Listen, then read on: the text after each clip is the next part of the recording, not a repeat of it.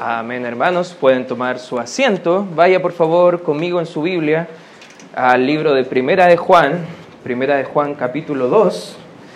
Primera de Juan capítulo 2. Y mientras que lo buscan, no sé si ha escuchado decir alguna persona que los tiempos antiguos siempre fueron mejores. No sé si alguno ha escuchado eso o a lo mejor recordará su infancia y recordará, no sé, los, ah, los golpes, a lo mejor que de una caída, y usted dice, oh, hasta cuando nos caíamos era mejor. No sé si a lo mejor usted podrá recordar el pasado y ver como que era todo bonito, todo mejor. Antes dicen algunas personas que antes las cosas eran distintas. Bueno, yo cuando era chico, las cosas eran bien distintas. Uno podía dejar, he escuchado por ahí, eh, uno podía dejar la bici afuera y no se la robaban. Qué bueno, nosotros tenemos que estar en nuestros días bien enrejados, no podemos dejar nada ahí al alcance de, de otros porque quizás podrá venir un ladrón y llevárselo. Personas dicen que las personas antes eran más buenas. No, cuando yo era más chico, eh, algunos dicen las personas eran diferentes, eran mejores, eran más buenas. Hoy en día, y cuando uno piensa en el hoy, uno ve todo lo malo, uno ve todo lo negativo.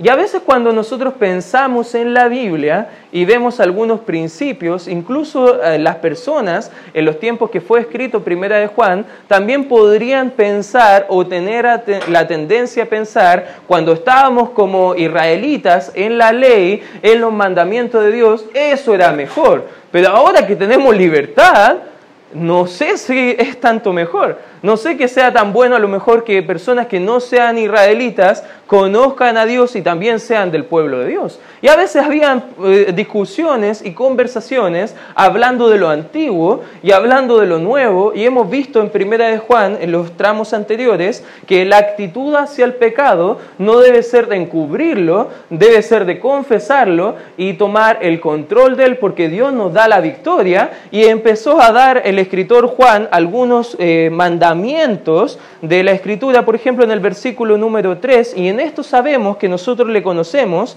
si guardamos su mandamiento. Perfecto. Qué bueno que conozcamos a Dios. Debemos entonces obedecer su palabra. Eso está diciendo la Escritura. Amén, hermanos. Ahora, eso es importante. El versículo 4 dice, el que dice, yo le conozco, y no guarda sus mandamientos, el tal es mentiroso, y la verdad no está en él. Pero el que guarda su palabra, en este verdaderamente, y subraya estas dos palabritas, el amor. El amor. Antes el amor era diferente incluso. El romanticismo era otro. Se escribían cartas, se hacían poemas. Antes la gente era más romántica. Ahora mi esposa dice, ni, ni con suerte me trae flores, no sé, algo por el estilo. Los tiempos cambian. Pero el amor, lo interesante, y esto vamos a hablar el día de hoy, sobre el amor, y agradezco a Dios por la vida del hermano Mirko, que nos está dirigiendo la alabanza. Qué hermosa alabanza cantando, más Dios muestra su amor para nosotros. Amén, hermanos. Él muestra su amor. Él lo muestra de forma, eh, de forma regular. Él lo muestra constantemente. Él lo muestra a través de acciones. Porque Él nos ha amado. Él es amor, dice la Escritura. Y Él nos amó incluso antes que nosotros le amáramos a Él. Él nos amó primero. Qué bueno ser amado por Dios. ¿Cuántos están agradecidos por ser amados por Dios? Amén. Pero ahora a nosotros nos toca amar a otros. Amar a Dios y amar a otros. Por eso el día de hoy, si quieres tomar apuntes, vamos a estar estudiando cómo podemos amar como Cristo. Como tú y yo podemos ahora amar como Cristo también nos amó a nosotros. Pero amar a otros. Quizás amar a esa persona que es difícil de amar, o quizás amar a ese vecino molestoso, o quizás a ese hermano de la iglesia que a lo mejor no, no lo paso tan bien. Quizás en la hora del saludo a todos abrazo bien fuerte, le doy la mano, y al hermano, hola hermano, ¿cómo está? Que Dios le bendiga. Ya, ahí seguimos. Ya, ¿cómo amar como Jesús? ¿Ya? Porque una cosa es decir que amamos, y eso va a hablar el escritor, pero otra cosa es demostrar el amor. Y fíjate lo que dice la Escritura, pero el que guarda su palabra, en este verdaderamente el amor de Dios se ha perfeccionado, ha madurado, por eso sabemos que estamos en Él. ¿Cuántos sabemos que somos hijos de Dios? ¿Amén? Entonces hay algo dentro de nosotros que se llama el amor de Dios. Y nosotros debemos madurar ese, ese, ese deseo que Dios ha colocado en cada uno de nosotros por el bien del otro. El que dice, versículo 6, que permanece en Él, debe andar como él anduvo. Hermanos, no os escribo mandamiento nuevo, sino el mandamiento antiguo que habéis tenido desde el principio. Este mandamiento antiguo es la palabra que habéis oído desde el principio. Sin embargo, versículo 8, os escribo un mandamiento nuevo que es verdadero en él y en vosotros, porque las tinieblas van pasando y la, la luz verdadera, perdón, ya alumbra. El que dice que está en la luz y aborrece a su hermano, está todavía en tinieblas. El que ama a su hermano permanece en la luz y en él no hay tropiezo. Versículo 11, dice la escritura, pero el que aborrece a su hermano no, eh, perdón, está en tinieblas y anda en tinieblas y no sabe a dónde va porque las tinieblas le han cegado sus ojos. No sé lo que pasó en la iglesia, pero lo que está hablando acá el apóstol Juan quizás habían problemas, habían dificultades, habían preferencias y en la iglesia no debe haber nada de eso. La iglesia no debe ser un lugar donde tú ames a algunos y aborrezcas a otros. Eso no debe ser la actitud del cristiano.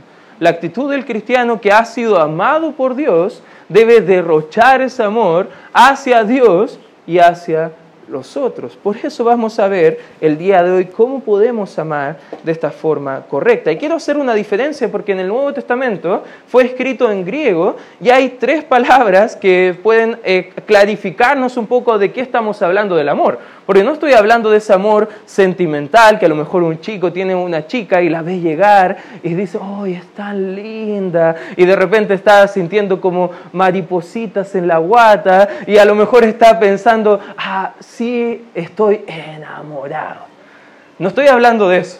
Tampoco cuando uno va quizás a algún lugar donde venden comida rica o un café y uno huele el café y dice, mmm, yo amo el café o yo amo esto. No estoy hablando de, esa palabra porque ocupamos la palabra amor de diferentes formas, pero ¿qué dice la Biblia acerca de qué es el amor? Por ejemplo, el amor que muestra acá en la escritura eh, tiene la palabra ágape, que es el amor que Dios tiene hacia el ser humano.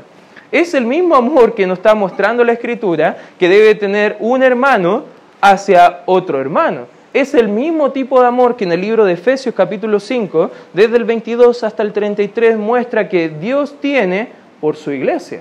Él la ama, la sustenta, la cuida. Es ese, ese amor sacrificial, es ese amor incondicional, es una decisión, es una voluntad. Uno decide amar y ese amor tiene la, la idea de buscar el bien del otro. Por eso cuando amamos no es algo de orgullo interno, no es algo que buscamos nuestro propio beneficio y lo vamos a estudiar en la escritura en breve momento, sino que es algo que estás buscando para el beneficio de la persona que estás amando. Ese tipo de amor está hablando en la escritura. En otros pasajes de la escritura en el Nuevo Testamento ocupa también la palabra para amor filia, que es la idea de un amor de amistad. No sé cuántos de acá tienen un buen amigo. ¿Puede levantar su mano? Si tienes un buen amigo, tú dices, yo amo a ese amigo. O quizás no lo dices, si eres hombre como yo, quizás no dices que amas a una persona, porque a lo mejor te sientes inseguro de decirlo, pero tú sientes esa, esa amistad. Filia es, no es lo mismo que ágape, no es el mismo tipo de amor, pero es un amor de compromiso, de, lazos, de amistad. No es tan profunda o divina como el ágape, pero sí es un amor bien fuerte.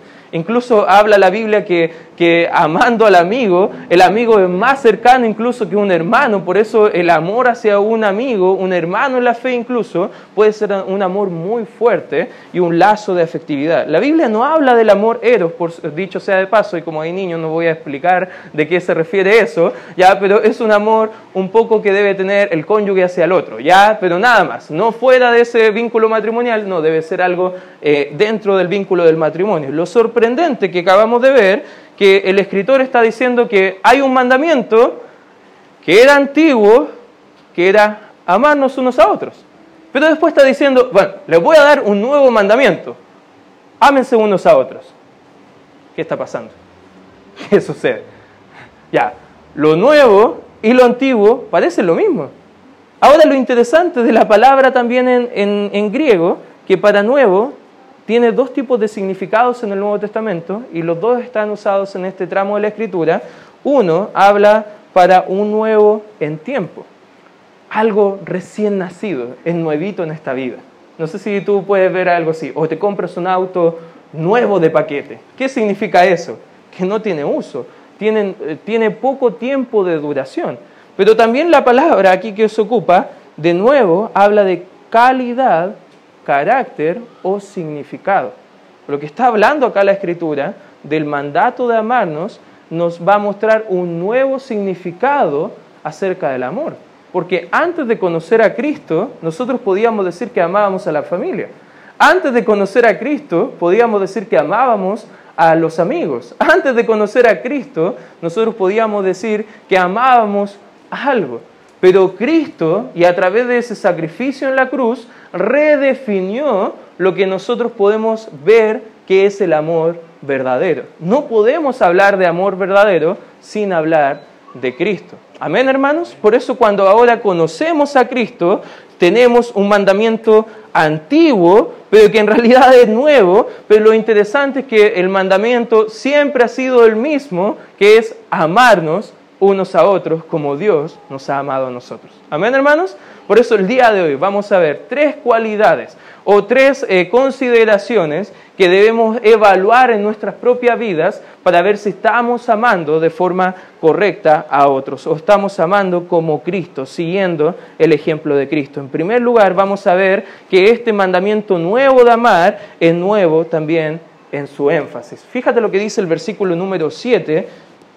Para dar contexto un poco del versículo 6, dice, el que dice que permanece en él debe andar como él anduvo. Versículo 7, hermanos, no os escribo mandamiento nuevo, sino el mandamiento antiguo que habéis tenido desde el principio. Este mandamiento antiguo es la palabra que habéis oído desde el principio. Acá lo interesante que la Biblia muestra que el amor, por ejemplo en Romanos capítulo 13, anótalo por favor y léenlo en casa, el versículo 8 al 10, dice que el amor es el cumplimiento de la ley. Si cuando tú amas, tú estás cumpliendo las leyes de Dios. Se le hizo la pregunta a Cristo y le preguntaron ya, ¿cómo puede resumir todos los mandamientos del Antiguo Testamento? Y Cristo respondió, bueno, amarás al Señor tu Dios con todo, todo tu corazón, todas tus fuerzas, toda tu mente, todo. Ya, y el segundo es igual de importante, amarás a tu prójimo. Ah, interesante, parece que lo sabemos, como a ti mismo. Y así se resume toda la ley, dijo el Señor, porque el amor nos va a ayudar a cumplir lo que es la voluntad de Dios para nuestra vida. El amor eh, por Dios y el amor por los demás nos va a motivar a obedecer la palabra de Dios. Cuando tú amas a una persona, tú quieres el bien de esa persona. Cuando tú dices que amas a Dios, debes también obedecer a Dios debes mostrarle eh, a Dios tu obediencia, no por temor, sino por amor. Eso es lo que nos motiva. En el libro de Segunda de Corintios, capítulo 5, hablando de cómo debemos ser testigos a otros del amor de Cristo, y dice el escritor Pablo, el amor de Cristo nos constriñe, nos empuja, nos motiva, entendiendo que Cristo murió por nosotros, Ahora todos debemos morir a nuestros propios deseos, voluntad, planes, para hacerle a Él conocido. El amor nos motiva a cumplir la gran comisión. Amén, hermano. El amor por las almas que se están perdiendo. Pero eh, por amor también servimos a otros en la iglesia. Amén, hermanos. Ese énfasis que ahora tenemos de cumplir la palabra de Dios es un énfasis nuevo que nos redefine el amor que Cristo tuvo por nosotros. Cuando una persona actúa por amor, obedece a Dios y sirve a los demás. Ese énfasis en los mandamientos es lo que nos va a mostrar la Escritura. Vamos a ver algunos pasajes de la Escritura, por ejemplo, ahí mismo en Primera de Juan, capítulo 3, mire lo que dice el versículo número 14. Cuando lo tengan me puedes dar un fuerte amén para saber que estás ahí. Amén. Dos o tres, ya los demás vamos a esperar un par de segunditos, si no, en pantalla está ya. Primera de Juan, capítulo 3, versículo 14. Nosotros sabemos que hemos pasado de muerte a vida. ¿En qué? ¿Qué dice? Ayúdame por favor, ¿en qué? El que no ama a su hermano permanece en muerte. ¿Sabes qué? Cuando ahora tenemos una nueva naturaleza en Cristo, lo natural es amar, lo que no es natural es aborrecer. Lo natural es llegar a la iglesia y sentir un compromiso fuerte por el bienestar de los hermanos de la iglesia, lo que no es natural venir a la iglesia y, y no, no amar a tu hermano en Cristo, no buscar servirle, no buscar ayudar, no buscar mostrar tu amor. Hermanos, como cristianos somos un cuerpo y todos nos necesitamos, pero ¿sabes qué? Es más fácil y es más bonito cuando nos amamos mutuamente. Cuando venimos a la iglesia y no solamente le decimos al hermano te amo, sino que estamos haciendo cosas para demostrar nuestro amor hacia los demás. ¿Lo entiendes, hermano? Una evidencia de que has nacido de nuevo, una evidencia de que eres un cristiano es que tú ahora puedes amar a otros cristianos igual que tú. Mira lo que dice la palabra de Dios, el mismo escritor, pero otro libro, en el libro de Juan, Evangelio según San Juan, mira lo que dice el capítulo 13, versículo 35. La palabra de Dios dice lo siguiente, en esto conocerán todos que sois mis discípulos. Si tuvieseis, a ver, ayúdame por favor, dice, si tuvieseis a ver, ayúdame por favor. Si tuvieseis... Interesante. ¿Cuál es la marca que nos identifica como seguidores de Cristo? Que nos amamos. Si tenemos amor entre nosotros. ¿Sabes qué? No es loco pensar en venir a un lugar donde la gente dice, te extrañé, estuve orando por ti, ¿cómo puedo servirte? ¿Cómo puedo ayudarte? ¿Estás pasando alguna dificultad? Quiero, quiero ayudarte para que puedas tener victorias quizás sobre ese pecado o sobre este problema. ¿Sabes qué? Mostramos nuestro amor porque amamos. Amamos de la forma correcta, mostramos este amor, este compromiso fuerte. Fíjate lo que dice Primera de Tesalonicenses, Primera de Tesalonicenses, capítulo 4, Primera de Tesalonicenses, capítulo 4, versículo 9 dice la escritura, pero acerca del amor fraternal, el filia, hablando del compañerismo, fíjate, no tenéis necesidad de que os escriba, porque vosotros mismos habéis aprendido de Dios que os, ¿qué dice? Unos a otros. ¿Quién nos ha enseñado a amar, según el texto? Es Dios. ¿Cómo podemos aprender a amar si nos está costando amar? Es conociendo más a Dios es viendo lo que dice más su palabra. Si quizás hay alguna conducta que te está costando para poder mostrar tu amor, conoce más a Dios. Él te puede ayudar a poder entender qué es el amor correcto. El amor, hermanos, no es una emoción superficial. El amor es una decisión, es algo de voluntad. Tú puedes decidir amar. Tú no tienes que sentirlo. Tú tienes que decidirlo. Amén, hermanos. Eso es algo importante. Y el nuevo énfasis que nos muestra la Escritura es que nosotros ahora podemos hacer lo mismo como Dios ha tenido con nosotros. Primera de Corintios, capítulo 13. Mira lo que dice acá la Escritura. Primera de Corintios, capítulo 13. Porque a lo mejor tú estarás pensando, pero pastor, ya, está bien amar a la familia. Está bien amar a los amigos. Pero los hermanos no creo que sea tan importante amar a la iglesia, amar a los hermanos, quizás para servir dentro de la iglesia, o a lo mejor para enseñar la palabra de Dios, o a lo mejor para poder hacer algo. Fíjate lo que dice la escritura en 1 Corintios capítulo 13, versículo 1, dice, si yo hablase lenguas humanas y angélicas y no tengo qué cosa, vengo a ser como metal que resuena o címbalo que retiñe. Tú puedes hablar lo que sea, pero al final si no amas a la persona a la cual estás hablando, estás solamente sonando como un metal que no tiene ningún sentido. Tus palabras no significan nada sin amor. Fíjate lo que dice el versículo 2. Si tuviese profecía y entendiese todos los misterios y toda ciencia, y si tuviese toda la fe, de tal manera que trasladase los montes, y no tengo qué cosa, nada soy. Fíjate el 3.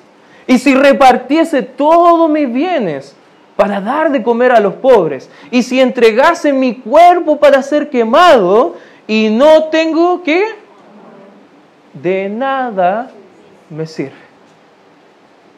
Hermano, su servicio sin amor no sirve de nada. Su entrega sacrificial sin amor no sirve de nada. Su enseñanza sin amor no sirve de nada. Por eso debemos aprender a amar para poder servir de la forma correcta. Nunca vamos a apreciar la iglesia hasta que comencemos a amar la iglesia.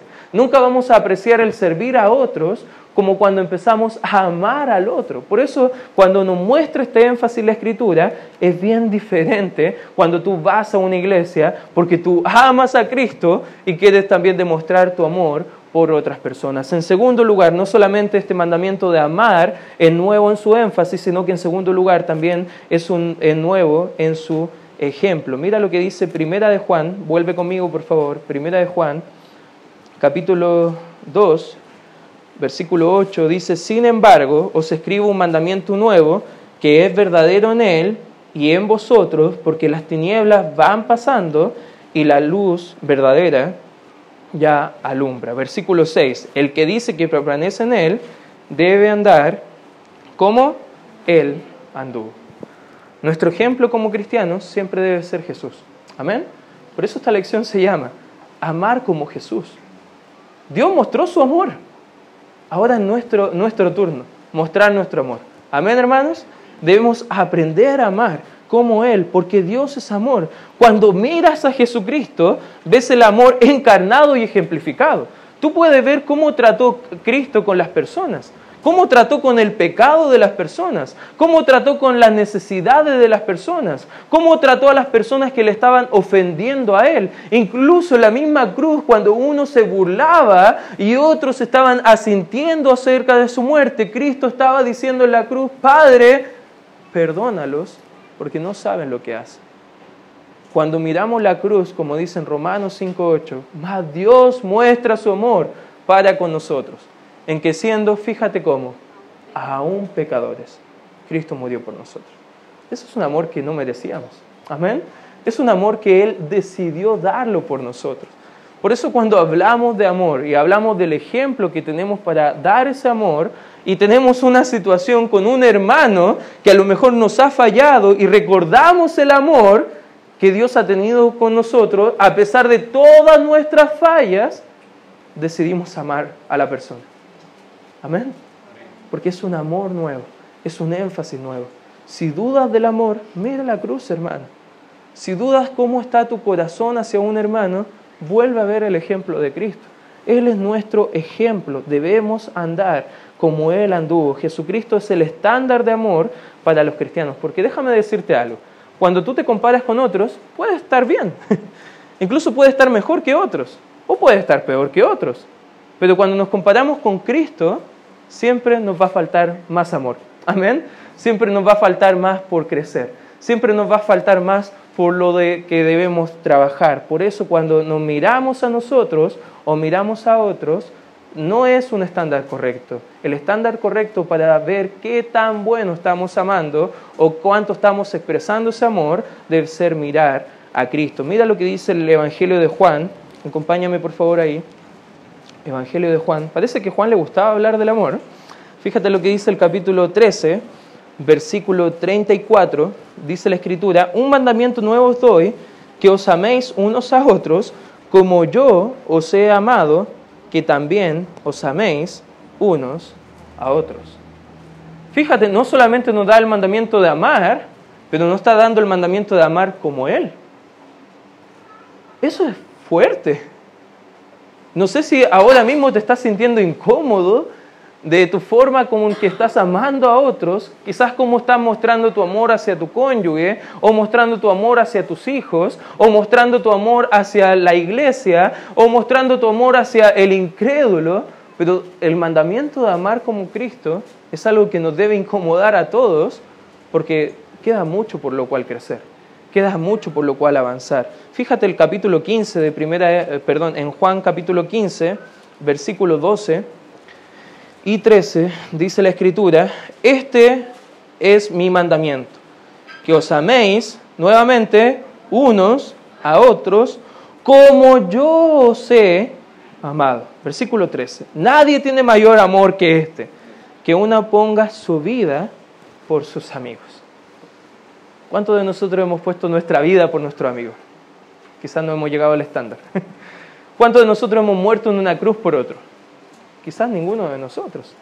Por eso cuando comparamos el amor de Cristo, queda mucho por lo cual crecer, queda mucho por lo cual avanzar. En tercer lugar, hermano, también es nuevo en su experiencia. Fíjate, según en Primera de Juan capítulo 2, versículo 9 dice, el que dice que está en la luz y aborrece a su hermano, está todavía en tinieblas.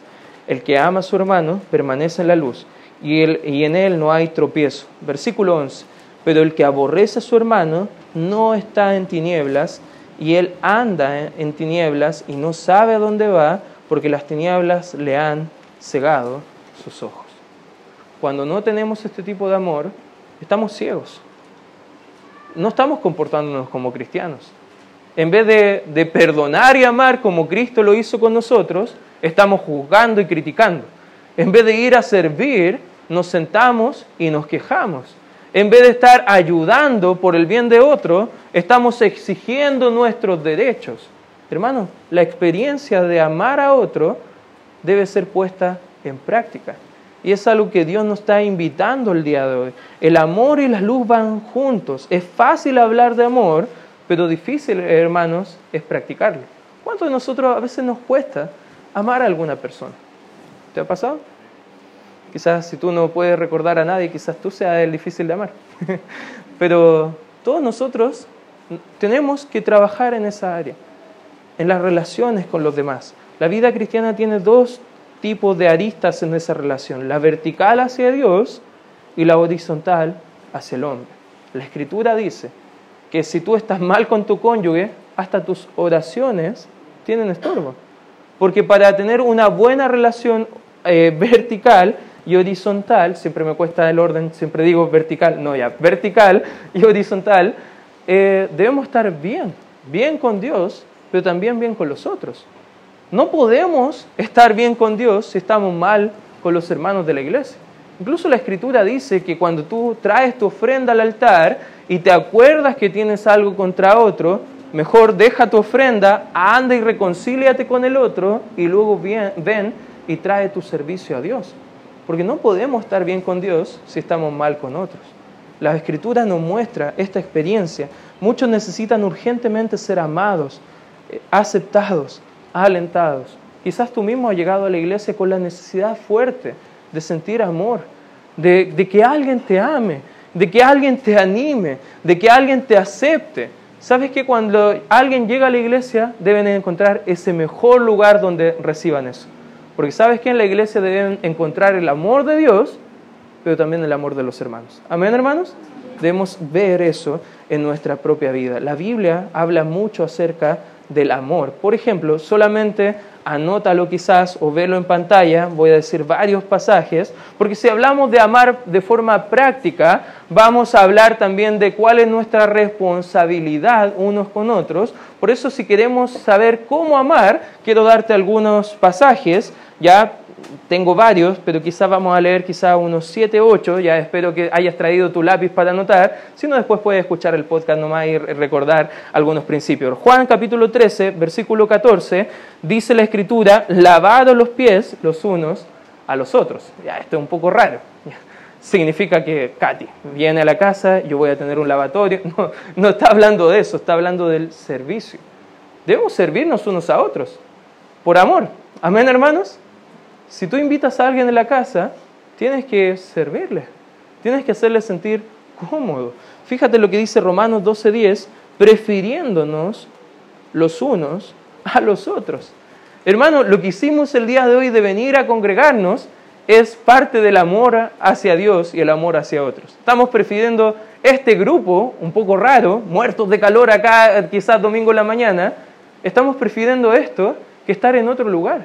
Estamos prefiriéndonos, estamos poniendo en primer lugar al hermano. Fíjate lo que dice Romanos 14, 13, no nos juguemos los unos a los otros. Estoy dando algunos pasajes dentro del mismo pasaje. Esto no quiere decir, hermano, que no tenemos que decir nada al hermano. Está hablando de la actitud crítica, de la actitud solamente de criticar por criticar, no, no ayudar a la persona a mejorar y cambiar. Y vamos a hablar de eso. Romanos 15.7 dice, recibíos los unos a los otros. Romanos 15.14, amonestaros los unos a los otros. Primera Tesalonicenses 5.11 dice, animaos unos a otros y edificados unos a otros. Gálatas 6.2 dice, sobrellevad los unos las cargas de los otros. ¿Te das cuenta que una y otra vez la Biblia está hablando cuál es nuestra responsabilidad con los otros? Tenemos que animarnos, tenemos que preferirnos, tenemos que servirnos, tenemos que amonestarnos, tenemos que recibirnos. Santiago 5:16 dice, confesaos vuestras ofensas unos a otros y orad unos por otros. ¿Has ofendido a alguien? Confiésalo. Anda a arreglar el asunto. Oren al respecto. Eso es parte de nuestra responsabilidad al amar a otro. Y tengo una lista, no exagero, quizás 15 pasajes más, donde solo el Nuevo Testamento nos está invitando a mostrar este amor de la forma práctica. Y quizás el día de hoy tú has llegado pensando, ya, quizás yo necesito ser amado. Qué bueno, hermano. Acá como iglesia estamos para amarte, estamos para ayudarte. Quizás has llegado el día de hoy y todavía no conoces el amor de Dios para tu vida. Hoy quizás puede ser el día donde tú conozcas a Cristo Jesús y puedas sentir y vivir el amor de Dios que tiene para ti. Pero también para nosotros como iglesia hay un desafío grande, hermano. Tenemos que amar como Cristo. Quizás tú estás acá un poco incómodo, bueno, la expectativa es alta, hay mucho que trabajar, qué bueno que estés sintiendo eso, porque eso debe ser lo que debemos estar sintiendo ahora, que hay mucho por crecer en cuanto al amor. Amar es tratar a otros como Dios los trata. Hácete la pregunta, ¿Jesús estaría tratando a él como yo lo estoy tratando? ¿Cristo le mostraría o le diría esto a tal persona? ¿Estaría expresando esto con sus palabras? ¿Estaría pensando de esa persona como yo estoy pensando acerca de esa persona? Hermano, el desafío es grande. Y quiero invitarte el día de hoy, que hoy tomes el compromiso. Sigamos el ejemplo de Cristo, amemos como Él y pongamos en práctica estos principios de la palabra. Vamos a orar. Gracias Padre Santo por este tiempo que tenemos, Señor, para poder evaluar nuestras vidas, considerar aquel amor que has tenido por nosotros y te pedimos